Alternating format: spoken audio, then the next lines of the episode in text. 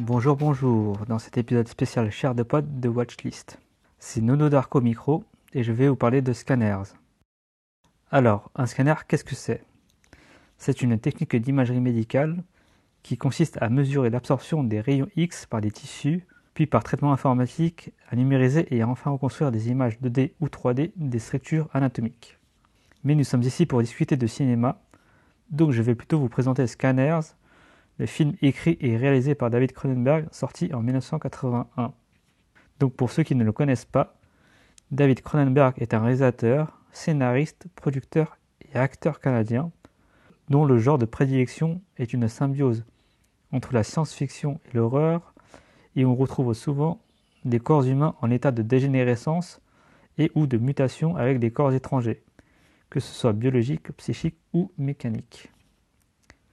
Parmi ses œuvres les plus connues, on retrouve Vidéodrome, l'adaptation du roman de Stephen King, Dead Zone, La Mouche, Existence ou History of Violence. Donc Scanners, c'est l'histoire d'une organisation secrète, la CONSEC, qui cherche à réunir les scanners des êtres vivants dotés de pouvoirs télépathiques et télékinésiques pour les utiliser comme des armes vivantes. Donc en gros, c'est des personnes qui peuvent lire dans les pensées et faire bouger les choses avec leur force mentale. C'est comme des professeurs Xavier quoi. Mais parmi ces êtres, il y a un certain Daryl Revok, un rebelle qui a décidé de mener une fronde contre la CONSEC et on découvrira dans le film qu'il est lié à cette organisation d'une certaine manière.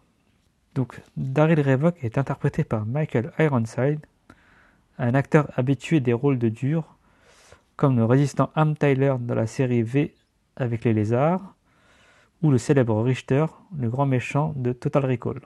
Bref, c'est le type qu'on préfère avoir avec soi plutôt que contre soi.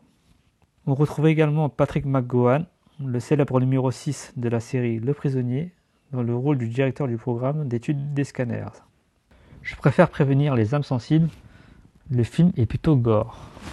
Il y a par exemple une scène où une tête explose sous les pouvoirs d'un scanner, ce qui donnera lieu à un très joli gif pour les internets.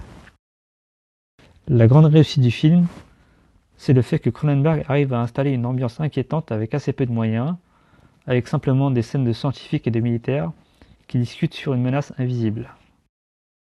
L'intrigue est simple mais limpide, avec des histoires de famille et de futur de l'humanité. Mention spécial au climax final qui se finit sur un duel télépathique avec des effets de maquillage littéralement dégueulasses. C'est-à-dire qu'on voit des, morceaux de chair arrachés et des bouts des visages qui se déforment. Donc je vous déconseille de le regarder pendant que vous mangez, sauf si c'est votre kink, et dans ce cas-là, allez-y, faites-vous plaisir. En résumé, ce Scanners, c'est un peu une adaptation avant l'heure du manga film Akira de Katsuhiro Otomo. Mais comme il est sorti avant Akira, je n'enfoncerai pas les portes ouvertes sur cette question, mais il a quand même une proximité certaine. Donc c'était ma recommandation du jour pour Cher de Pod. Si vous ne connaissez pas le cinéma de Cronenberg, c'est une très bonne porte d'entrée à son œuvre. Et je vous invite également à découvrir le reste de sa filmographie, qui contient quelques pépites comme La Mouche par exemple. Scanners est disponible sur Prime Video, en version originale et en français. Bon visionnage et à bientôt